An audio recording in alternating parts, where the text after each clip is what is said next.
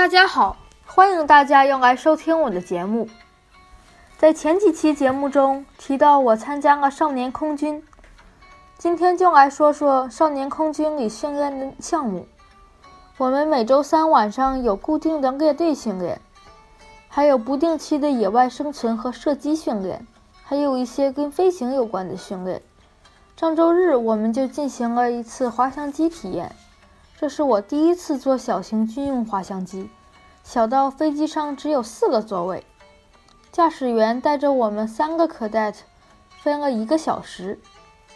我们从阿布茨福德机场出发，飞过白石和温哥华，看到了太平洋后，又回到了阿布茨福德。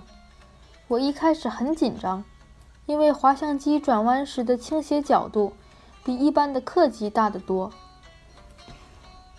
但后来我俯视地面上的车辆和建筑物，我就不那么紧张了，反而觉得很酷。最近的冰球队依然保持着三到四次每周的训练频率。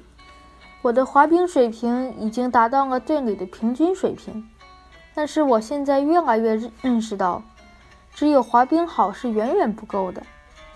我是右翼前锋，要想在比赛中进球，还要练好接传球。更重要的是要站好自己的位置，要懂得跟队友配合，多动脑筋想战略，才能打好球。今天就在刚才，我们队为我们的冰球学校去募捐，用来支持我们的冰球训练。我们穿着队服，准备了一个装钱的铁桶，站在商场门口唱圣诞歌，路人就会往铁桶里放钱。可能是因为今天下大雨，行人不多，所以今天收到的钱也不算太多。不过大家还是很高兴。今天就跟大家分享到这里，下周三再见。